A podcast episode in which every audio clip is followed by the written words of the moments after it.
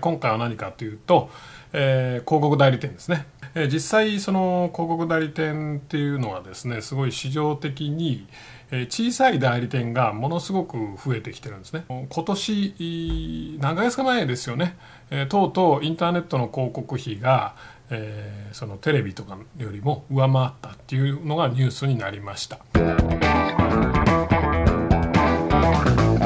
はい、えー、こんにちは、小川です、えー。今回も引き続き、えー、オンラインで始めれるビジネスということで、えー、お話していきたいと思います。はい、えー、前回、前々回と、まあ、セールスライター、ウェブコンサルタントというふうにやったんですが、えー、今回は何かというと、えー、広告代理店ですね。はい。えー、広告代理店っていうと、なんていうんですか、こう、電通とかね、博報堂とか、まあ、あるいはウェブのね、広告代理店だったら、あの、なんだっけ、サイバーエージェントとかね、えー、そういったところをやっぱイメージされてる、まあ、売上の安全オフとかね、えー、そういうイメージであると思うんですが、えー、実際その広告代理店っていうのはですねすごい市場的に、小さい代理店がものすごく増えてきてるんですね。もちろんその昔のそのテレビ広告とかラジオとかそういうのはなしですよ。それはもう電通博報堂でもう固まったので。終わりなんですけどもインターネットは全然またまだぐちゃぐちゃの状態なので、まあ、もちろんサイバーエージェントっていう最大手はあるものの、まあ、小さい会社もたくさんあってで小さい会社が日々、えー、生まれてるような市場なんですね。であのー、今年何ヶ月か前ですよね、えー、とうとうインターネットの広告費が、えー、そのテレビとかよりも上回ったっていうのがニュースになりました。でさらにこのコロナの状況でですねやっぱりネットで集客しなきゃネットで販売しなきゃっていうそのニーズはやっぱ圧倒的に強くなりましたからあのネットで広告を出したいっていうところはやっぱ増えてくると思うんですよね。でそれここで一気にそういうネットで広告ネットで集客するっていう会社が増えるとやっぱそのビジネスその市場っていうのはやっぱドンと膨らみますのでもちろんじゃあコロナが終わったからそれがなくなるかって言ってももちろんなくならないですよね。えなんでしょう今例えば美容室とかどうかがネットで集客するとしていたのが、えー、コロナも終わったからネット集客やめようかってなるわけがないですよね。パフォーマンスが良ければずっと続けますからそういうわけで、まあ、ネットの広告市場っていうのはものすごくまあここ数ヶ月でも広がるでしょうしもちろんずっと成長市場ではありました。でそんな中であの小さな広告代理店っていうのがすごくたくさんあの増えてきてる状態なんですね。で僕もその代理店のやってる、まあ、あの代理店にコンサルしたりもしましたし僕のその友達で代理店やってるやつとかもいるんですがあのやっぱりそのすごく日々 あのなんですか？あの生まれてると。いうようなぐらい。でお客さんがとにかく死ぬほどいると。要は広告やってくれっていうお客さんがね死ぬほどいると。いうような、まあ、状況ですと。なのであのメリットデメリットは何かというと、まあ、メリットはですねやはりあの今言いましたように、まあ、コロナのおかげもあるしもともとトレンドとしてネット広告っていうのはずっと成長市場でしたからまだまだ成長します。ね。なのでまあ需要がやっぱ膨大にありますと。でさらにあの簡単にスタートできるんですね。やっぱその何ていうんですかね。サイバーとかね、えー、電通みたいなそういった代理店のイメージだとあんまりイメージつかないと思うんですけどもあのイメージ的にはですねちょっと前、まあ、5年、うん、5年もっとかな10年前ぐらいのホームページ制作業者だと思ってもらったらあの分かりやすいかなと思います。あの昔ホームページ作らなきゃっていうのが流行った、まあ、若い人は知らないかもしれないですけどもあの昔ホームページ作んなきゃっていうのが流行りまして、まあ、ホームページ制作業者っていうのはたくさん出てきました。ね、でなんかページにフラッシュ入れたらなんか50万とかね なんか分かんないけどまあいろいろあったわけですよ。でたくさんそのホームページをこう作って、まあ、インターネットはホームページだっていうような時代だったのでねでホームページ作る業者ってたくさん出ました。で小さい会社小さいデザイン事務所とかいっぱい出てきましたね。でまあその会社どうなってるかっていうとホームページを作るその技術的なこうなんですか難易度とかやっぱ随分下がりましたしその値段もねやっぱり安くなっていっちゃったんですね。で安くなっていっちゃいました。でそういう人たちが今やってるのが今度は広告代理店。要は広告その PPC ね Facebook 広告とか Google 広告とかそういったのの運用を代行しますよというのをやってるわけです。まあ広告代理店っていうとなんかでかいイメージあるけどななんですかね。広告の代行屋さんみたいなね、えー、イメージ。集客の代行屋さんみたいなね。イメージ持たれるとまあ分かりやすいんじゃないかなと思います。そうするとなんかね23人でもできそうな感じがするじゃないですか。まあ実際に1人でも2人でもできますよ。だってもともとその Google とか Facebook とかそういったそのネットの広告っていうのは、え、言うたら個人事業主とかにもできるようなレベルで、え、システムを作ってるので別に誰でもできるんですよね。やろうと思えば。ただやっぱりその技術的な知識とかその社長ね事業主は年がら年中その Facebook 広告とかね Google 広告のことばっかり考えてるわけにはいかないですからあの誰かにやってもらいたいというニーズはあるわけですよね。でそこでまあたくさんの広告代理店というのはすごく生まれてるわけです。でなのでまあお客さんが死ぬほどいるとでしかも実は意外と簡単にスタートできるとねまあ実際ですねじゃあ広告の技術ってすげえ大変じゃないですかって思うかもしれないんですけどもあの先ほども言ったように Google とか Facebook とかね、えそういった会社は、え、できるだけ簡単にしてるわけですよ、できるだけ簡単に使えるようにしてるわけです。なので別に簡単に使えます。実際うちにバイトに来た学生のね、バイトまあうちは学生のバイトを雇ってるわけですけども彼らにうちは広告やらせてるんですね。EPC、Facebook とか Google とかね。そうするとまあそうですね。3ヶ月もあれば大体一人前にできるようになるかな。まあ、まあ、人によりけりですけどね。3ヶ月でできるやつもいれば、まあ、半年でできるやつもいる。まあ、半年やれば、大抵の人は、まあ、普通にできるようになりますよね。で、これってすごいことだと思うんですけど、半年やって大抵の人がそこそこできるようになる仕事ってなかなかないですよ、世の中。皆さんが自分自身の今までの仕事をね今の本業を振り返ってもらもらいたいんですけども俺の仕事これ半年も勉強したら学生でもできるようになるやってならないじゃないですか、ね、そんな仕事ないですよね普通に考えたら。うん、まあもちろんねその技術のその奥深さっていうのは必ずありますよ。ただあまあ80点取るのにそこそこ何ですかあのの結果が出せるためにはまあ3ヶ月から半年あれば、まあ、大体のことは分かるというようなレベルなんですね。まあね、皆さん何をやられてるか知らないですけども普通はその仕事の技術っていうのはもう何年間もかけて身につけるような仕事だと思うんですね、うん、あ技術だと思うんですね。だけどもそれが3ヶ月半年足らずで身についちゃう、ね、ある程度分かっちゃうっていうのってすごくないですか。なので非常に実はこれ参入障壁がめちゃくちゃ低いんですね。めちゃくちゃ低いんですだからどんどんどんどん始めますあみんながねあみんなとか、まあ、ある程度知識のある人は。で参入障壁が低いっていうことは、まあ、メリットでもあり、まあ、デメリットでもあるんですよね。やっぱデメリットでもあるっていうのはやっぱり競合がめちゃめちゃいっぱいいるわけです。あの代店とかそういった集客代行してくる人なんかいくらでもいますから。で動きがめちゃくちゃ速いですやっぱり技術そのネットの技術のも最先端行くようなあのジャンルではあるのであの非常に動きが速いですね。であの一番のデメリットというか一番そのきついのは、えー、いいお客さんを取るのが大変というところですね。実はお客さん自身はたくさんいるんですね。うん、その広告やってほしいねえー、例えばあなたがその広告代理店やります広告の代行やりますよって言った時に、えー、じゃあうちのもやってよっていうお客さんいくらでもいます、うん、それこそ犬も歩けば棒に当たるぐらいのレベルでいます、えー、ところがほとんどの会社のその社長さんはほとんどの会社は、えーと広告費をそんなに投資したくないって思ってます。広告費が投資じゃなくて費用だっていうふうにどうしてもまだ思っちゃってるので、えー、なかなかそのあの痛いっていう気持ちがあるわけですよね。でプラス広告費の規模があのあまり大きくないですね。なので選んで取っていかなきゃいけないです。一般的にその代理店のその収益モデルっていうのは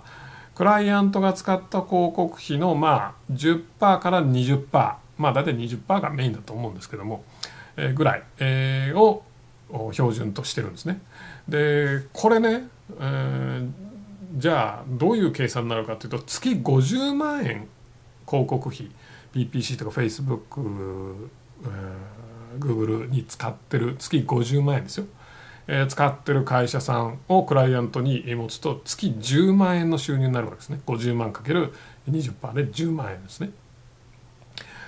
で、えー、10万円で結構なサービスをしないといけないです広告をちゃんと見なきゃいけないのねで50万円使ってるところだったらまあまだマシかもしれないですけどもあの10万円とかねえー、それこそ10万20万の会社でめちゃくちゃ多いんですよね。でそういうところが、えー、頼んでくるんですね。うん、で10万20万だとそれの1割2割ですから、えー、1万2万まあ23万ですよ。ね、23万の粗利にしかならないんですけどもクライアントとして迎えたらその広告のアカウントを見てね。その広告の運用をしなきゃいけないわけですね。この広告はもう高いからやめよう。新しい広告を追加しよう。ね。えー、どういうオーディエンスを狙えばいいかどういうリストを狙えばいいか、っていうのをや常々やっていかなきゃいけない。で仕事してるかどうかお客さんはクライアント分かんないので仕事してますよっていうレポートを書かなきゃいけない。これ月に23万だと正直やってられないわけですよね。月に23万だと正直営業経費にしかならないじゃないですか。実利はほぼほぼないわけですよ。でもそういった広告費が低いお客さんの方がその広告に対する知識がやっぱり低いのであのやってほしいっていうふうに来るわけですね。だからやってほしいっていうお客さん死ぬほどいるんですけどもその中でもしっかりと広告費を使ってる、えお客さん、えクライアントをつかむっていうのはなかなか難しいっていうとこですね。でちゃんとやっぱり100万200万あるいは1000万とかね使ってるあのクライアントはみんな狙いに行きますから、ね、そこで競争が起きるわけですよね。なかなかそこが難しい点があるわけですね。だまあ僕個人的には正直これビジネスモデルを変えないとどうにもならないんじゃないかなと思ってますね。あのというのもこのその媒体費のね広告費のまあ20%っていうのはそもそもそのテレビ広告とか雑誌広告とかねそもそも予算がもともと大きい昔の広告業界で培われた言ったらこの何ですか収益モデルなわけですよ。それをそのままねこの PPC のねえー、広告に使うっていうのはなかなかナンセンスだなとは思うんですけどもまだどこもそこそれに対してこうこういう収益モデルがいいっていうのがあんまり出してないような感じがするので、えー、まあ僕としてもそんなにこれがいいよっていうのはないんですけどもあの言えないんですけどもまあただ定額でもらうとかねもともとその昔の要は広告代理店っていうのはまあその何ですかテレビの枠とか雑誌の枠とかそういった枠に対してのフィーをもらってたわけですよね枠を抑えてでそこにクリエイティブ作ってねで入れてあのフィーをもらって20%フィーをもらってたんですけども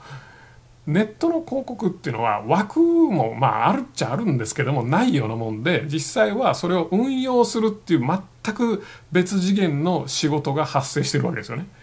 だからその全く別次元の仕事が発生しているのに昔と同じその枠の何パーとかそういうね、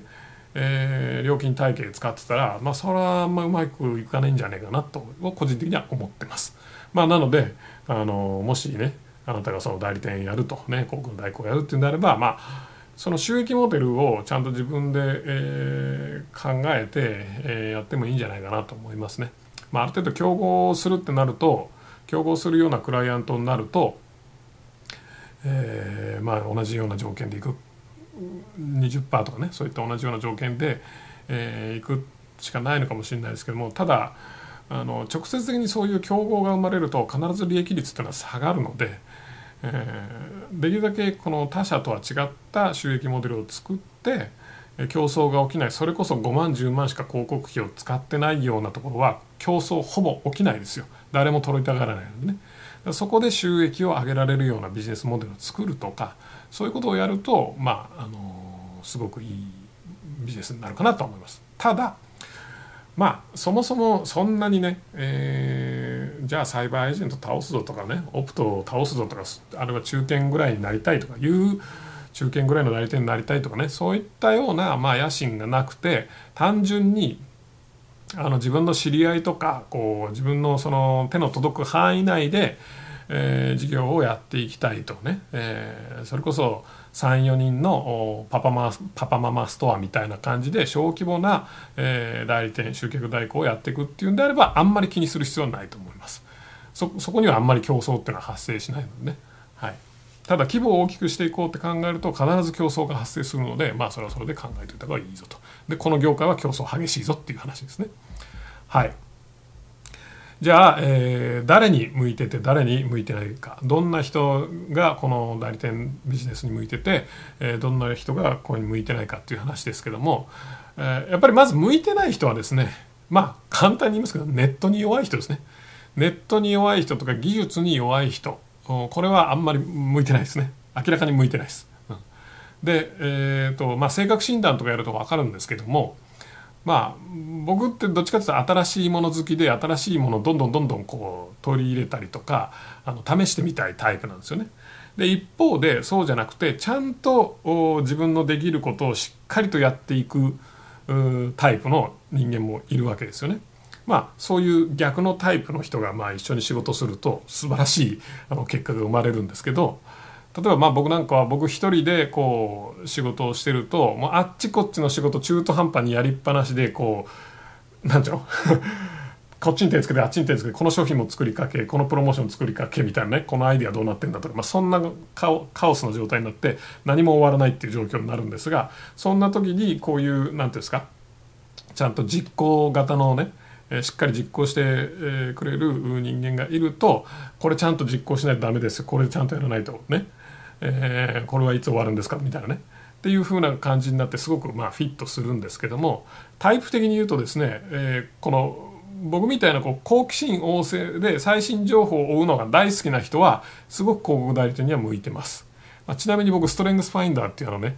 あの自分の強みを分析するツールでまあ見たんですけどもあの35つの強みが出るんですね5つの強みが出る中でそのうち3つぐらいがお前は広告やった方がいいとか 広告代理店は向いてるみたいな風なねあののが出るぐらいでした。まあ、それぐらい新しいもの好きで最新情報好きなあの人にはすごく向いてるけどもいわゆるそのしっかりと固めていきたい人にはあんまり向いてないんですよね。うん、なんでかというと、常に最新情報。常もういものすごく変化が激しい業界なんですよ。うん。本当に Facebook 広告とかねあの見てたら分かると思うんですけども あの例えばうちなんかも Facebook に関する本出そうと思ってね本作るの半年ぐらいかかるわけですよ。半年後には Facebook 変わってるんですよね。だから出せないんですよね。出しても管理画面古いぞとかね。そういうような状況になっちゃったりするのでとにかく変化が早いと。その変化についていくのが楽しい人。あるいは変化がするのが本当に楽しい人は非常に向いてます。だけどもその変化が苦痛な人ね、また新しいことやりやがったと。ね。前のやつどうしたんだというようなタイプの性格の人にはあんまり向いてないと思いますね。えー、そういったあの、まあ、性格的にもそうですしあと技術に弱い人とかもそうですね、え、非常に向いてないと思いますもう本当にハイテクの世界ですからわけのわからない横文字いっぱい出てきますねそれが楽しいと思う人はすごくいいと思いますね、まあ、これ性格診断とかやると本当に出てくるんでぜひぜひやってみてくださいあの交流分析とかやるとね、えー、出てきます。はい、でなので、まあ、向いてるのは、まあ、向いてないのはそういったあの人で向いてるのは新しいもの好きデジタルに強くて、まあ、もちろん勉強家であることですね。それからちゃんと人間関係が強いね。これで、まあ、新しいもの好きですけど私コミュ障であんまり人と関わりたくないんですよねそういう人はあんまり向いてないですね。まあ、なんでかっていうとあの、まあ、代理店の業界っていうのはやっぱり情報が結構決め手、えー、らしくいろんなま同業者とかと飲みに行って情報収集したりとかクライアントと契約する時はやっぱりクライアントとあの、まあ、食事に行って、えー、どのこのとかそういったものが結構必要みたいなのでまあそういうのが嫌だという方にはあんまり向いてないかなということです。はい。じゃあ今日は、えー、広告代理店、えー、という仕事についてお話ししましたけどもいかがでしたでしょうか、えー、コメントお待ちしてます、えー、まあ、内容参考になったらいいねとチャンネル登録をお願いします。あのまあ結論的に言うとこのえー、代理店っていうビジネスモデルはですね、えーと、会社を大きく結構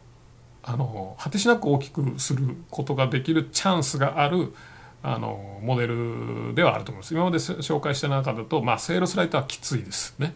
えー、でウェブコンサルタントはまあまああのできんことはないと思いますね。だけども代理店の方がやっぱり需要が明確で仕事も明確なので、えー、大きい会社にしやすいかなっていうのはありますね。でまあ今とはいえもう大きい会社サイバーとかねオプトとかまあそういうとこあのができちゃったし今更難しいんじゃないのっていうふうに思うかもしれませんがそんなことはないですね。まあ、実際最近ではそのさっき言ったあのビジネスモデルはその広告費の20%とかじゃなくて、えー、獲得した顧客をいくらで、えー、どのこうのみたいなねそういったビジネスモデルでやってる業界あの代理店の人も増えてきましてそこがめちゃくちゃ成長市場になってます。ね、でものすごく高い売り上げ出してます。なのでそのモデルをどんどんどんどんこの一般的に受け入れられていくとあのまあおそらく、まあ、サイバーぐらいまでね、まあ、3年2000億とか3000億とかまでいくかっていうとちょっと分かんないですけどもあのまあ100億200億簡単にいくと思いますよね。そうすると、まあ、オプトとかなんですかセフティーンとかあの辺ぐらいの会社っていうのはまだまだあの作れる状況じゃないかなと思います。はい。まあ、では、えー、また次回、えー、次回はまた別のこのビデオ関連のやつですねお話ししたいと思います、えー、それでは。最後までご覧いただいてありがとうございます。いいねチャンネル登録をよろしくお願いいたします。レスポンスチャンネルでは今質問を受け付けております。コロナに関することやビジネスマーケティングのことなどあなたの質問をレスポンスチャンネルでお答えさせていただきます。質問は概要欄からお願いいたします。あなたの質問お待ちしております。